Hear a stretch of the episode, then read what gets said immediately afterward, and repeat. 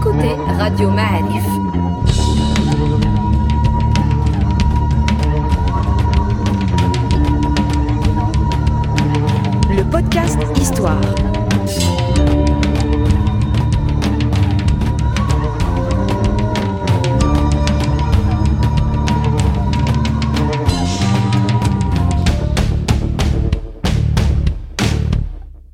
La saison 3 du podcast Histoire vous est offerte avec le soutien de Maroc Télécom.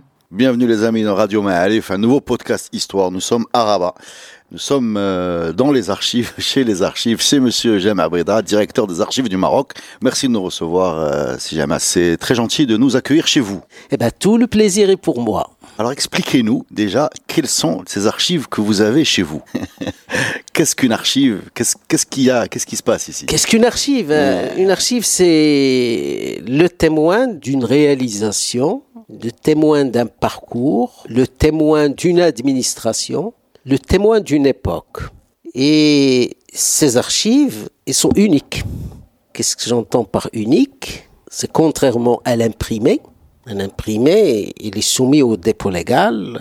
Dès que vous avez le numéro de dépôt légal, on vous dit, euh, vous, allez imprimer combien, Ouais, vous ouais. allez déposer X numéros, Donc, je le- crois 4 ou 5. Alors que l'archive est unique, ça veut dire un dahir est unique. On peut en faire des copies, mais il est unique. Oui, c'est à chaque fois une copie unique. Vous pouvez faire autant de copies que vous voulez. Et, et ces archives-là sont de deux ordres, soit des archives publiques, ça veut dire émanant d'administrations publiques ou d'établissements publics, un établissement euh, qui a produit pendant un certain temps ou reçu produit ou reçu des archives, ça peut être des correspondances, ça peut être des décrets, des décisions, des circulaires, tout ce que vous pouvez imaginer, et même des photos si vous les produisez, même des magnétos, des audios, des films, tout ce que vous produisez dans l'exercice de votre fonction publique est archive. Bien sûr, j'écarte l'imprimé, ça c'est autre chose. Mais le draft de l'imprimé est archive. D'accord. Alors ça, c'est archive publique. Archive privée, c'est autre chose. Archive privée, c'est aussi le, le parcours personnel d'une personne euh, qui a de l'importance dans son domaine. C'est peut-être une personnalité politique, un professeur universitaire, un architecte, un artiste, un homme des médias. Et par conséquent, toutes ces personnes-là, quand elles nous paraissent intéressantes, vu l'impact qu'elles ont eu dans leur domaine sur la société, on sollicite leurs archives. Et ces archives-là, elles sont privées. Alors, entre archives privées et publiques, de par la loi, toutes les archives publiques, tout ou presque, sont soumises à la tutelle de l'établissement Archives du Maroc. Par contre, les archives privées, elles restent privées. C'est une propriété de la personne qui les détient, que ce soit cette personne elle-même qui a produit ces archives ou bien elle est juste un ayant droit qui les a héritées. Eh ben là, c'est plutôt euh, en argumentant, en essayant de convaincre qu'on parvient quelquefois à avoir des dons. On peut aussi acheter, mais j'ai préféré personnellement ne pas activer cette rubrique d'achat pour que euh, la donation soit plutôt une volonté de la personne et non euh, sans risquer de tomber dans des spéculations euh, infinies. Donc ça, c'est les archives.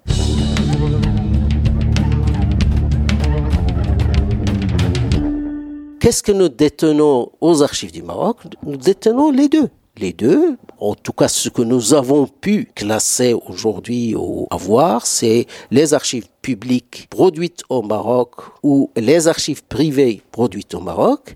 Et comme la loi nous y autorise, nous avons cherché aussi à avoir quelques archives, quelques fonds d'archives, soit en format numérique, soit en format analogique, mais qui sont conservés ailleurs, en France notamment, avez au des copies, en Portugal. Euh, Nous avons des quelquefois des originaux aussi. Mais quel est par exemple le document le plus ancien que vous ayez ici Bah ici nous avons surtout des. Bah, bah, c'est pas ici que vous allez rechercher les archives les plus anciennes. Euh, Plus anciennes, elles sont plutôt détenues par la direction des archives royales pour la simple raison que c'était les palais royaux qui détenaient les archives les plus anciennes. Et quand cette direction des archives royales a été créée en 1975 dans le contexte du dossier marocain pour l'intégrité territoriale de nos provinces euh, sahariennes, Mm. sahariennes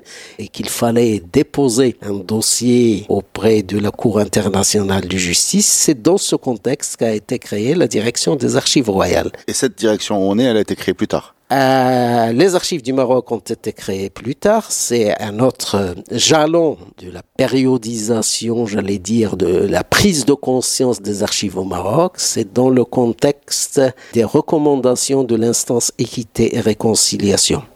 Cette instance, comme vous le savez, qui a travaillé entre 2004 et 2005 pendant 23 mois pour assainir la question des droits de l'homme euh, au Maroc, buté pendant son travail, a buté contre euh, l'anarchie qui régnait dans euh, le domaine des archives, parce que les archives, avec leur valeur probante, c'était la pièce maîtresse pour défendre tel ou tel dossier. Il suffit pas de dire que j'ai un frère ou un cousin qui a été victime d'un contexte où il y avait absence des droits de l'homme.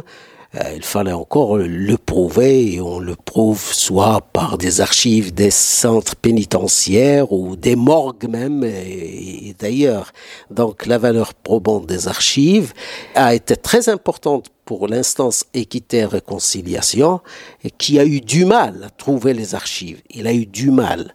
Et même quand elle les a trouvées, elle les a trouvées dans un désordre total, ce qui n'a pas facilité Les recherches. et les recherches, son travail, alors que son travail était bien déterminé dans le temps.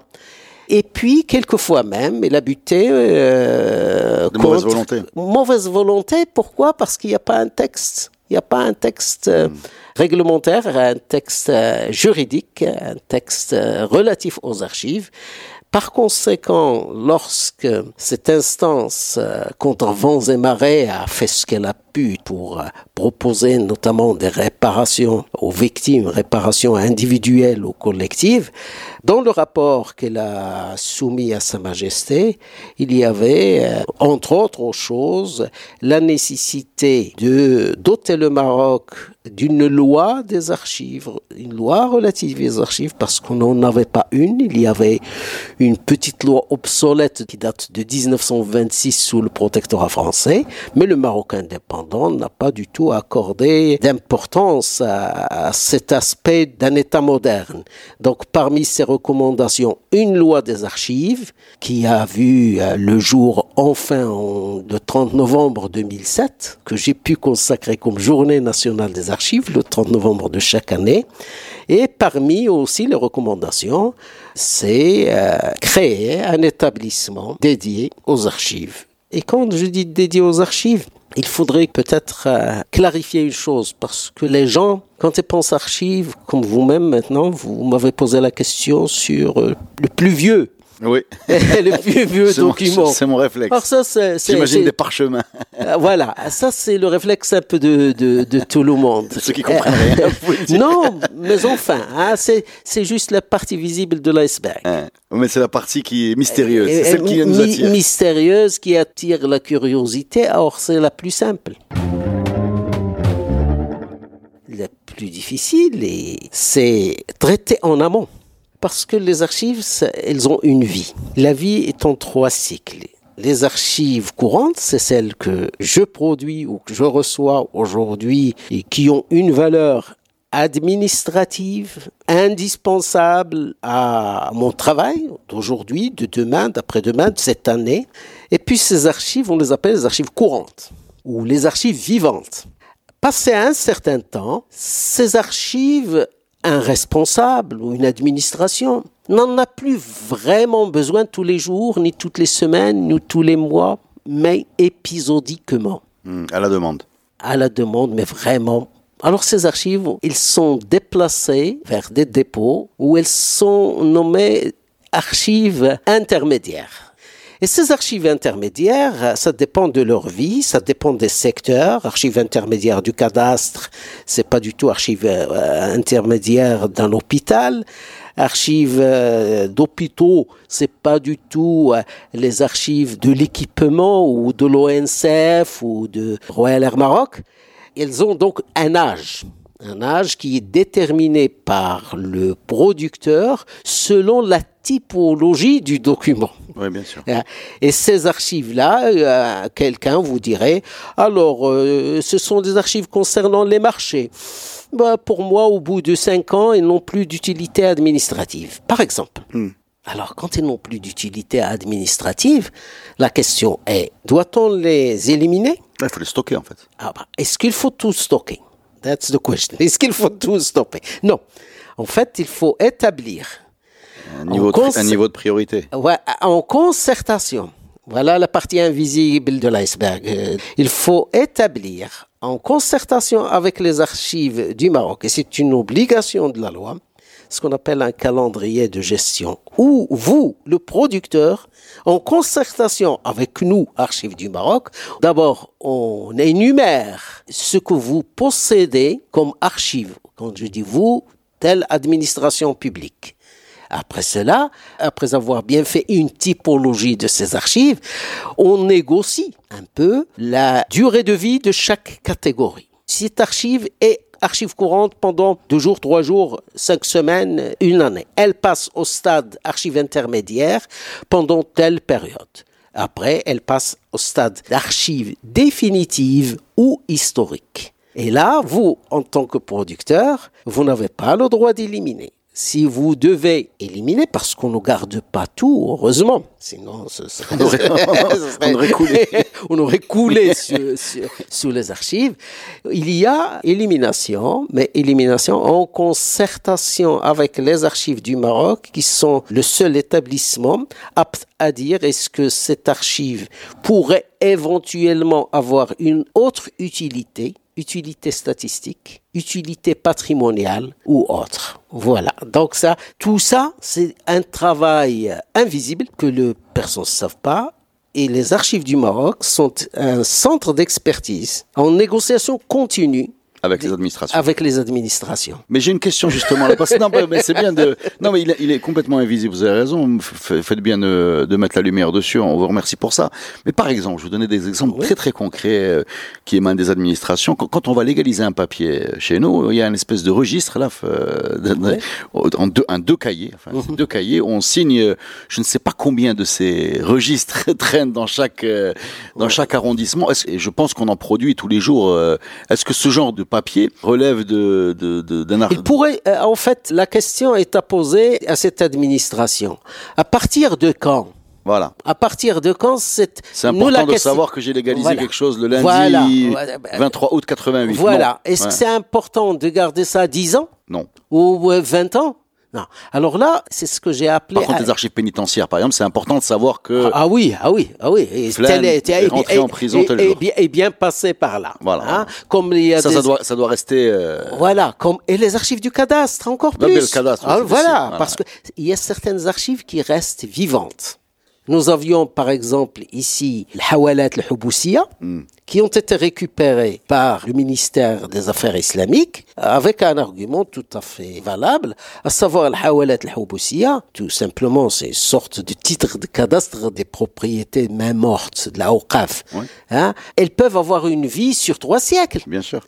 Donc, on les avait ici comme documents historiques, et bien le ministre de la Awqaf a jugé qu'il vaut mieux que les originaux soient Chez eux. chez eux, qu'on garde des copies comme accès à, à l'information pour les chercheurs, ça, ça ne gêne personne. Alors, euh, je vous remercie d'avoir mis le, le- d'avoir mis le spotlight sur en fait ce qui est votre quotidien, c'est-à-dire euh, négocier avec des administrations, qualifier la durée de vie d'une archive. Mais, mais sont- physiquement, ces documents, ils sont stockés où? Vous avez Alors, des... euh, vous parlez, est-ce que vous parlez des archives définitives ou des archives intermédiaires?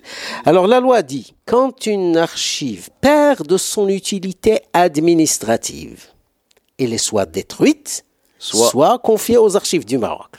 D'accord. Voilà, la, la règle c'est ça. Alors, les archives du Maroc, oui. elles sont où? Euh, vous. Les archives du Maroc, ah, ça c'est un grand problème d'ailleurs. euh, C'est un stockage, vous avez un hangar. Alors, vous avez- alors, nous avons. alors, ça c'est un grand problème effectivement. Ça, vous avez mis le doigt là où ça fait mal pour nous.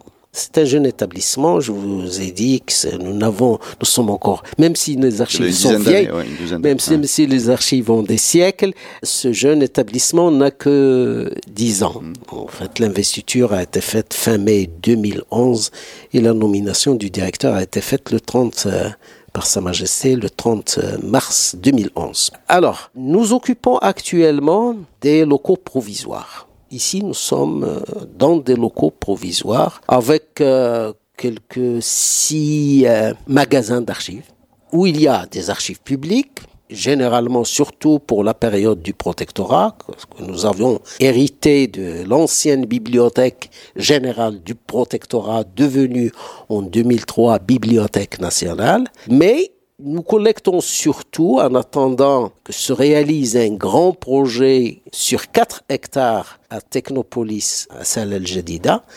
En attendant ce projet, dont les premières études ou ce qu'on appelle le pré-programme est déjà prêt, nous attendons que le gouvernement euh, mette la main dans la poche pour euh, débloquer une somme euh, qui n'est pas du tout, qui n'est pas simple à débourser tout de suite, surtout par les temps qui courent. Estimation de l'ordre de 450 millions de dirhams. Voilà. Pour stocker. Hein? Pour- Pas seulement pour stocker, pour euh, en fait euh, une maison d'archives. J'en ai visité beaucoup à travers le monde, de la Corée du Sud euh, jusqu'aux pays nordiques, jusqu'aux États-Unis, Grande-Bretagne, France, et, Espagne, et Portugal, et j'en passe. C'est une chaîne. Les locaux d'archives sont une chaîne à partir de la collecte. En fait, on dit les trois C. Collecte, Classement. conservation, classement et communication. Donc, dans cette chaîne-là, vous avez des camions qui apportent vers les magasins, comment on traite dans les ateliers de traitement, jusqu'à au magasin où, après inventaire et conditionnement dans des box dédiés à cela, hein, et qui sont pas aussi n'importe quelle box, ce sont des, des, Mais non, on n'en est pas là. Ce projet, il n'est pas fait. il n'est pas fait, mais il est en cours. Et en attendant, pour ne pas se croiser les bras, nous travaillons donc ce dont je vous ai parlé, l'expertise. Nous surveillons les archives là où elles sont, Dans les administrations diverses. dans les administrations diverses, et nous collectons ce qui risque de partir ailleurs, à savoir les archives privées. D'abord, parce que ça risque de partir ailleurs, de finir chez un antiquaire, encore bien qu'il soit national, mais aussi ça pourrait euh, tout simplement fuir le pays par petites pièces dans des petits cartables. Et là, nous ne ratons pas l'occasion quand il y a un donateur privé qui a des choses intéressantes à donner, là on saute dessus, quitte à encombrer nos magasins. Alors, concrètement, puisque vous n'avez pas voulu nous répondre, je vois par exemple, là, je sais que vous avez, euh, par exemple, un daïr du sultan Boul Ismail, qui date de 1700. Mhm. Ouais. Voilà. Vous avez. euh, Là, je peux vous le un- donner, Un ouais. de respect et considération de Mo- Mohamed Sheikh Srer. Alors, en 1637, c'est qui Mohamed Sheikh Srer? C'est le. Euh, Sadi, Sadi. Ça, il- je peux vous le donner Il est aujourd'hui. où? Il est où? Il est ici D'accord. Il Mais est, il- il est- Sous, sous nos, Ah oui, sous, dans- sous nos sièges. Ouais, mais Et- seulement, mais, mais seulement en version numérique. D'accord. Mais En le vrai, fait, c'est ça ma question. Le, vrai, il le est vrai, il est, euh, voilà, hein, ça aussi c'est. Le vrai, il est où? Le vrai, il est où? Nous savons où il est, sinon on n'aurait pas accepté la version numérique. Ces archives-là, publiées dans le numéro, je crois, 4 de la revue, Oui. 4 Ah, ah, ouais, de la revue Archives du Maroc, le numéro 5 est sous presse, est consacré à, au vivre ensemble et surtout à la communauté chrétienne au Maroc. Ce que vous avez là entre les mains, c'est l'écho à une exposition que nous avions organisée Oui. aux archives du Maroc au mois de mars 2019 et qui a coïncidé, hein, je dis bien coïncidé, avec la visite euh, du pape Francis au Maroc à la fin de ce même mois. Ces archives-là, bien qu'elles soient royales, vous voyez les sceaux des, Des des, Saadiens. des- des Saadiens, puis euh, après des Alaouites, nous avons pu les avoir euh, avec, euh, grâce à une sorte de partenariat avec l'Église catholique de Tanger, qui détient les originaux et Parce qu'ils sont le destinataire. Le destinataire. ils en sont fait, les que- Voilà, j'ai ce, sont les, le- Franci- ce ouais. sont les franciscains. Parce que C'est une Et- lettre de Mohamed Chesrel en faveur du prêtre Nicolas le Nicolas de Cassis. Et grâce à, à l'amitié d'un prêtre d'origine polonaise et vivant à Tanger, le père Stachera, il a fait confiance à cette institution et a trouvé que il est tout à fait bénéfique pour notre patrimoine de disposer des copies. Il nous a apporté de gros registres qu'il a déposés ici en toute confiance jusqu'à ce qu'on ait fait des copies numériques haute résolution qui sont aujourd'hui à la disposition de tous les chercheurs, voire tout le monde. Bah, on, va, arriver à la mise à disposition parce que là j'ai encore plus ancien. J'ai Abu Hafs, le, le Khalifa al-Mouhidi, Abu Hafs al-Murtada, donc ça c'est 1250. Alors, alors là, pour cette alors celle-là, elle est magnifique. Là, là, là, Visu visuellement, elle est extraordinaire. C'est une lettre, euh, waouh, wow, en termes de visuel. c'est un, ouais, alors là, nous avons une copie, et ça vient d'une autre source, celle-là. Hein, c'est une autre source. Mais la plupart des archives que vous avez là dans ce numéro, ils viennent euh, de l'église catholique de Tanger.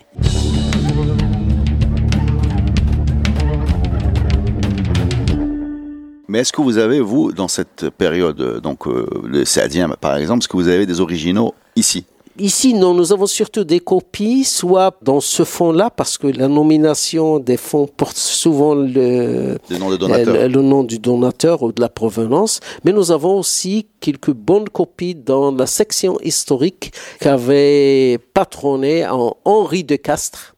Henri de Castres, qui a été un des premiers architectes architectes, non, c'est historiens, mais qui ont pensé archives au Maroc. D'ailleurs, elle a produit quelques volumes, beaucoup de volumes sur les sources euh, inédites de l'histoire du Maroc. Et nous avons consacré un colloque, dont vous avez aussi un numéro spécial consacré à Henri de Castres, un colloque et une belle exposition à Henri de Castres. Et sa petite fille de 80 ans, ayant appris cela, 80 ans, mmh. si c'est pas un peu plus, ayant appris cela, était toute heureuse de venir de Paris spécialement pour voir l'exposition. Eh ben, c'est une belle histoire. Mais je reviens avec, mon, avec mes documents. Est-ce que vous avez, parce que moi je me pose la question vraiment euh, physiquement, de très vieux documents. Est-ce qu'il faut les garder à l'abri de l'humidité Ah oui, de, alors là, oui. Euh, des animaux, des rongeurs, ah, je sais pas. Ah, ah, oui, ah oui, ah oui, là, là bon, je, je pourrais peut-être. Parce que là, si, si je vois la, la, la signature de Moulay Ismail, si elle a duré de alors, là, 300 ans. Bon, la prochaine fois, je vous ferai visiter aussi nos magasins et vous allez voir qu'il y a un relevé de l'humidité, un relevé précis de chaque jour avec toutes les précautions de déshumidificateur, etc. Il y a, nous avons une personne qui ne fait que ça. D'accord. euh, autre, autre, question. Sans euh... parler du conditionnement euh, qui doit protéger normalement euh, les archives, à savoir qu'on les met dans un carton spécial que nous ne produisons pas et que nous achetons cher à l'étranger, sans faire de la publicité à la marque. D'accord.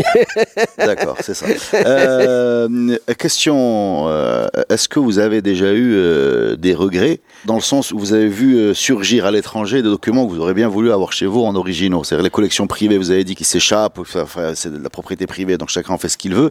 Mais est-ce que vous avez déjà eu comme ça oh, Des regrets, oui. Ah, oui regarder sur Internet en disant zut, celui-là on l'a loupé, il devrait être chez nous? Ah oui, ah oui, oui. On me, ça on arrive me, souvent. on me, oh, oh, oui, ça, ça, arrive souvent qu'il y ait des archives vendues chez les antiquaires ou même, euh, ou même seulement déposées, mais qui ont été transférées je vais être gentil, transféré du Maroc pendant la période coloniale vers euh, certains pays comme la France et, et l'Espagne. Des originaux que j'ai vus de mes propres yeux vus dans certains magasins et qui ont normalement leur place ici.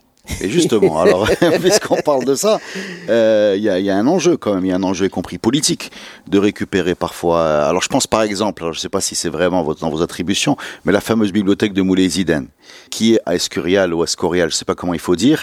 Escorial, euh, oui. Escorial de, en Espagne depuis euh, 1600 et quelques, bah, qui a été l'objet de tout un imbroglio avec jusqu'à Moulay Ismail qui essaie de la récupérer, les ambassadeurs qui partent et qui reviennent. Est-ce que vous aimeriez la récupérer? Non. Pourquoi? Parce que j'ai d'autres priorités, tout simplement. Hein? Les... Ouais. D'abord, j'ai d'autres priorités parce que ici, on s'intéresse beaucoup plus aux archives qui reflètent le côté administratif du pays, le côté fonctionnement du pays, alors que ces archives de l'Escorial que j'ai été voir, c'est généralement beaucoup artistique de, littérature, de théologie. En fait, ce qui était le dada de l'époque, hein, les grandes bibliothèques, c'était surtout la littérature, le fiqhiyat, etc. Et dont, peut-être que je vous l'apprends pas, mais une copie se trouve à la Bibliothèque nationale. Oui, depuis, la, la visite de- du roi à l'Espagne. depuis la, la visite du roi d'Espagne, et une deuxième copie, je crois, se trouve à, la bibliothèque Hassania à Touarega. Donc euh, ici, la priorité, c'est pas du tout. euh, on nous propose quelquefois des manuscrits sur euh, l'astronomie, etc. Ce n'est pas notre point de, j'allais dire, c'est pas. Non, mais, c'est- euh, oui, j'ai bien compris votre état d'esprit On- parce qu'à on l'a- partir du moment où vous avez parlé de l'instant équité et réconciliation, on a bien compris que l'objet ici, c'était d'avoir un- quelque chose qui permet de travailler, de documenter et de se référer. Voilà. Voilà, Euh, C'est bien ça. Alors que non, alors que l'autre aspect que vous évoquez, qui est aussi important, mais je dis seulement qu'il n'est pas une priorité. Non, non, j'ai pour compris, nous, c'est- c'est juste, euh, c'est- c'est- c'est- Ça serait peut-être plus la, la bibliothèque, euh, les c'est- archives royales. À la euh. Et la Bibliothèque nationale. La Bibliothèque nationale a beaucoup de manuscrits. Alors nous, on a quelques manuscrits, mais vraiment par hasard. Ça veut dire, en fait, quand je dis par hasard, vous avez un donateur qui voudrait donner ses archives, ce que j'appelle archives, et puis euh, il se trouve qu'il voudrait que ces archives ne soient pas éparpillées et que dans ces archives, il y a trois ou quatre manuscrits. Donc là, on va Donc pas le- on- on récupère.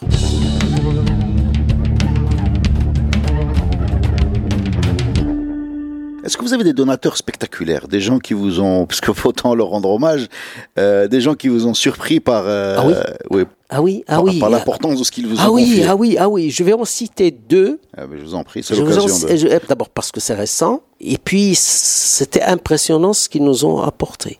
Et ce sont deux donateurs originaires euh, de Tétouan. En fait, la veuve d'un diplomate Marocain. marocain qui s'appelle euh, Tahami. Grâce à l'amitié d'un ambassadeur entre guillemets des archives du Maroc, des gens par amitié tout simplement, un ambassadeur qui, pour ne pas le nommer, s'appelle Younes Sebah, il est de Tanger, a convaincu cette famille, après le décès de l'ambassadeur, il a été ambassadeur en Irak, en Jordanie et je crois en Argentine, et ces archives-là ne reflètent pas du tout sa, sa fonction, mais il a été un, grand collectionneur de... À titre privé, À titre privé, il a été un grand collectionneur de lettres royales, d'écrits, de tout ce qu'il a trouvé. C'était son dada, il a acheté, il a hérité. Une grande famille de Tétouan. Ce monsieur étant décédé, je crois, au mois de septembre dernier, sa veuve a, trouvé que ces prunelles de ses yeux, qui étaient ces archives-là, parce que quand elle était à la retraite, c'était, il passait des jours et des nuits à, consulter, à trier à, ces archives, il aimait ça. Et cette dame, je l'appelle la Khadija, est venue nous apporter des centaines de lettres et de correspondances originales qui pourraient être euh, une mine d'or pour un chercheur voulant, par exemple, faire l'histoire sociale, économique, culturelle euh, de la région nord, et particulièrement Tétouan et les environs. Donc ça s'est passé il n'y a pas très longtemps. Vous avez trouvé des échos dans la presse écrite et aussi un communiqué de presse dans notre page Facebook, sans parler de plusieurs interviews données à, à ce propos. Un deuxième fonds, et alors là, que des originaux. Et certains originaux même mis sous verre. D'accord. Que ça veut dire que le monsieur, le regretté Tahami Afailel, adorait ces archives. Et cette dame nous a apporté les tableaux, une vingtaine, plus quelques centaines de pièces. Et tout ça, bien sûr, on ne peut que que La remercier.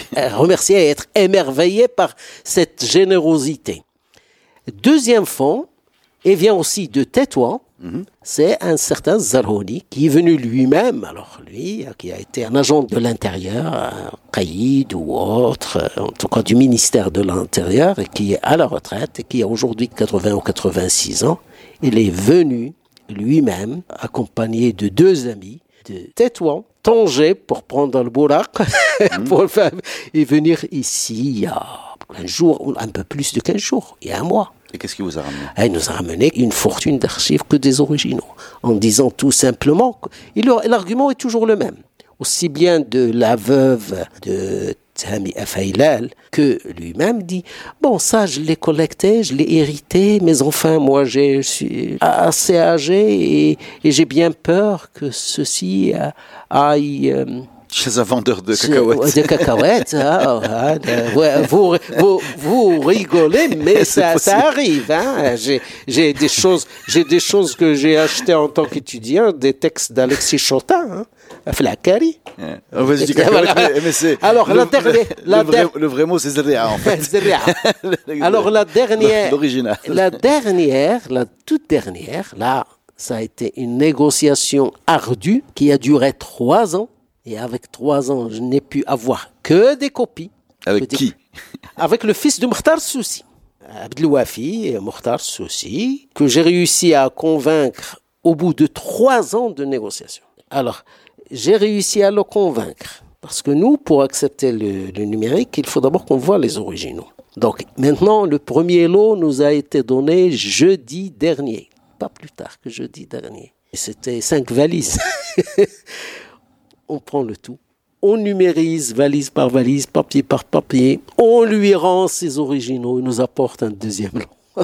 D'accord. Ah, mais ça a été une négociation trop dure. D'ailleurs, quelqu'un m'a appelé hier du souci, il me dit, mais comment tu as fait Parce que c'est quelqu'un tout simplement qui tient à ce patrimoine qu'il a hérité de son père et il connaît la valeur des choses et lui-même, même si il a un centre de la promotion des archives de son père, mais c'est surtout un centre euh, virtuel. Hein. On hmm. n'a pas les moyens de créer un vrai centre ou une fondation parce que si quelqu'un a les moyens, eh ben tant mieux, on lui souhaite euh, bonne chance. On n'est pas là pour tout avoir. Mais ce que nous craignons, c'est que euh, quelqu'un n'ait pas les moyens de valoriser un patrimoine archivistique personnel, mais qui pourrait être national, qui pourrait avoir une valeur patrimoniale nationale, et que cette personne, sans moyens, laisse des archives dans des conditions qui sont pas faites pour garder des archives, et après on trouve du papier euh, en miettes. Alors moi j'ai deux questions qui me brûlent les lèvres. La première, c'est qui a accès à vos archives en fait?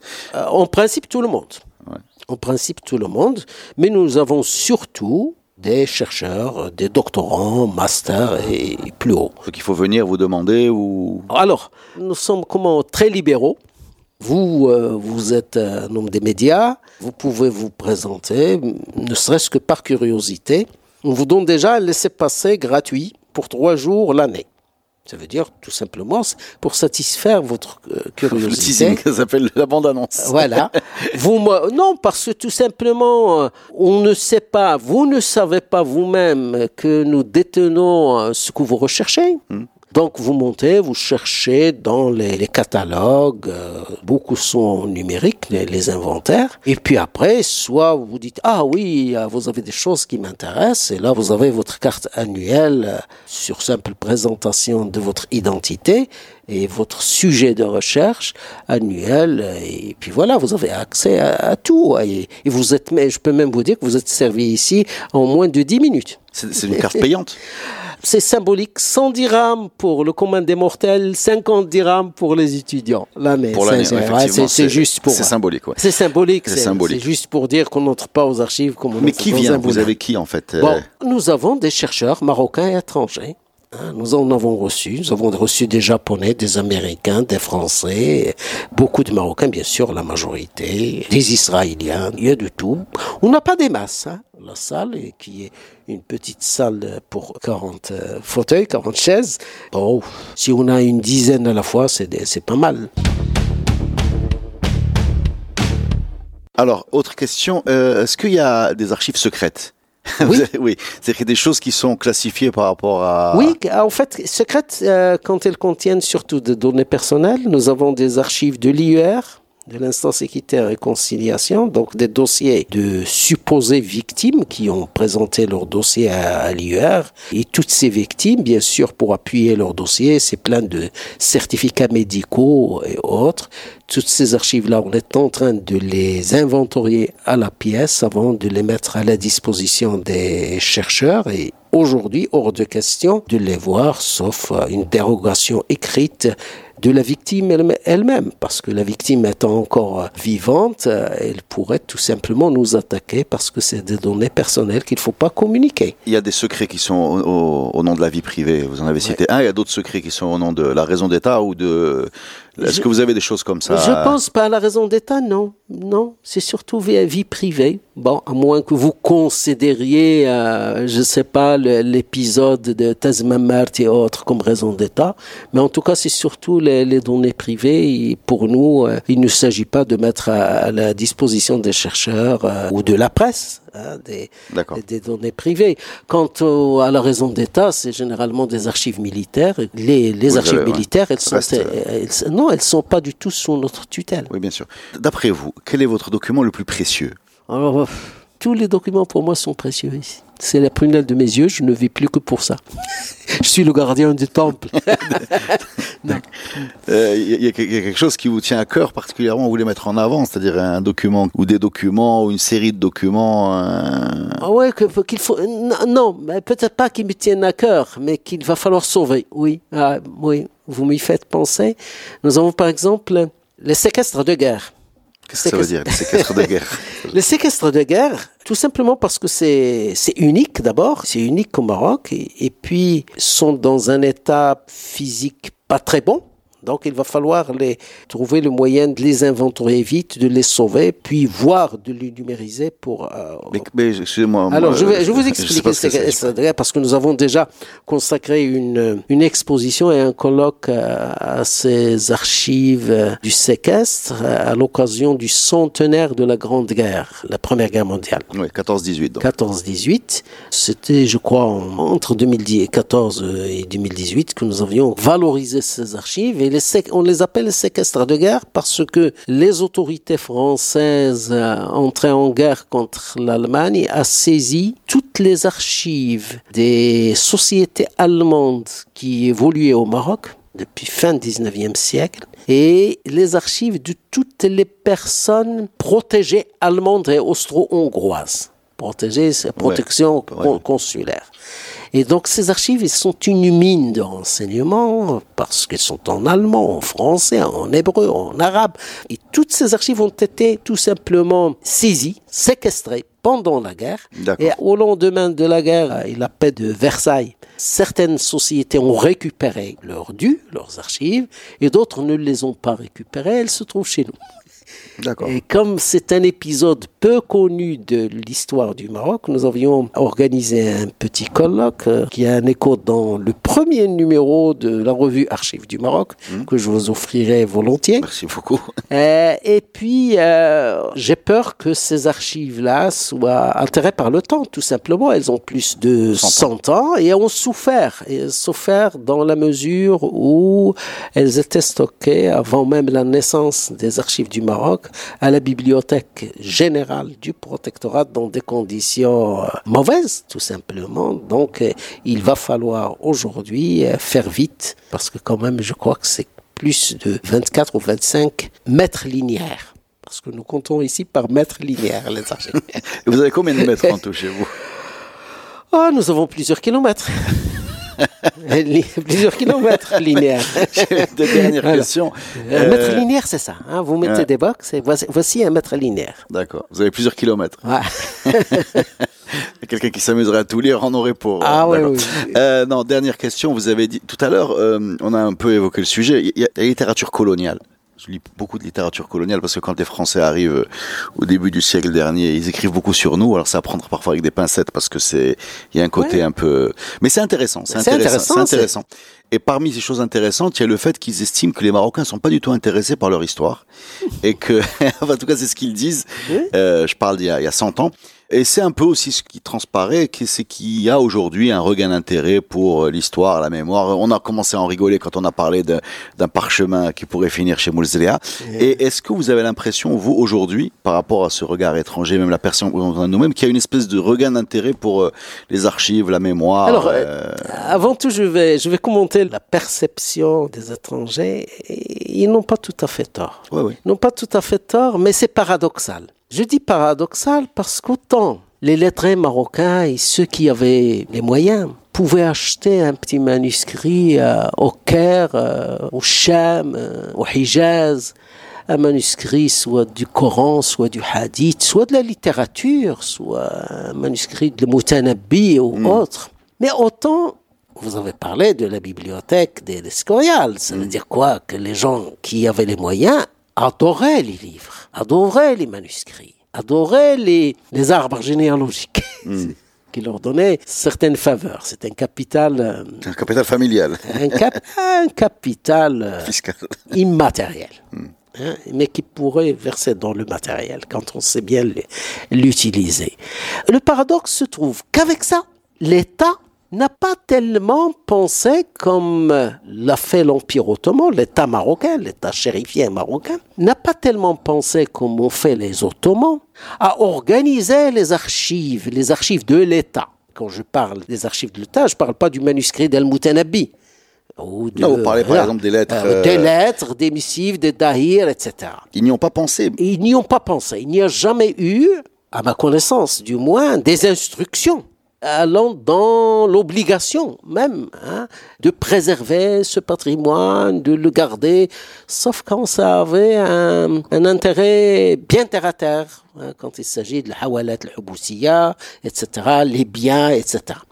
Et quelqu'un qui n'est autre que Jan Potocki, Jan Potocki, c'est un grand érudit imprégné des idéaux de la Révolution française. Qui date de quand de... Qui est venu au Maroc, d'ailleurs il a produit un petit livre sur sa relation de voyage. Il est venu au Maroc en 1791. Il a publié en langue française à Varsovie la même année. Et en 1791, il a constaté au Maroc que mais peut-être que c'était un accident de parcours, mais en tout cas, il a décrit une situation dans son livre qui fait mal. À savoir qu'il a vu, au temps de Moulay Yazid, donc un, des fils de Sidi Mohammed ben Abdallah, il a vu que des messagers viennent lire devant le sultan sous son ombrella, viennent lire les missives qui lui venaient des différentes régions du Maroc et le souverain donnait instruction de répondre à tel et à tel sur des questions bien précises. Et après cela, dit Jan Potocki, on a ramassé toutes les lettres pour les brûler. Pour les brûler. Et Jan Potocki de commenter dans son livre, ici le gouvernement n'est pas archivistique. Ben, c'est le moins qu'on puisse dire, hein, parce que là-dedans, mais il est même anti-archivistique. Et, il, a, il a commenté, il a dit comment, si nous détruisons les témoins, archives, les témoins d'aujourd'hui, comment les successeurs de demain peuvent-ils assurer la continuité? Mais comment vous expliquez ça?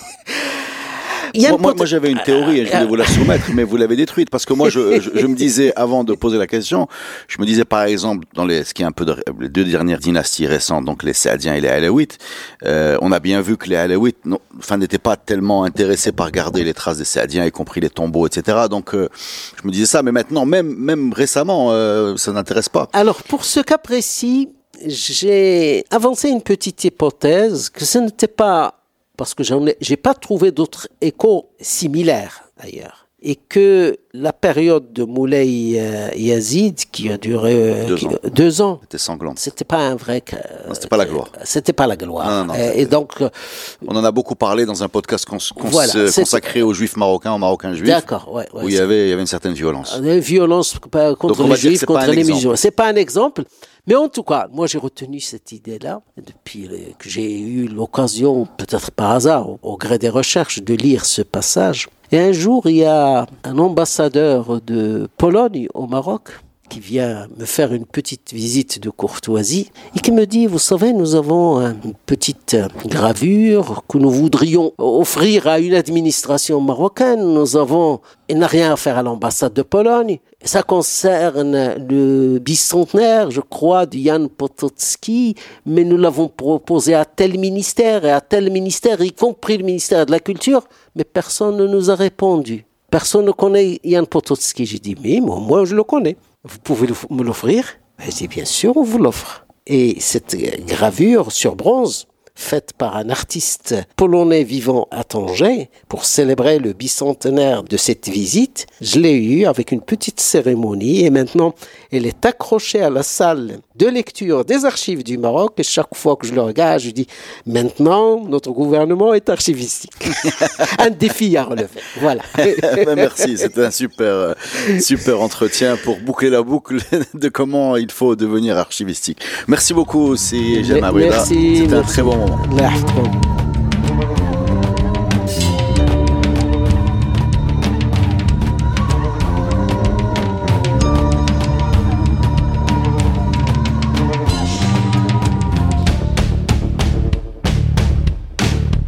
La saison 3 du podcast Histoire vous est offerte avec le soutien de Maroc Télécom.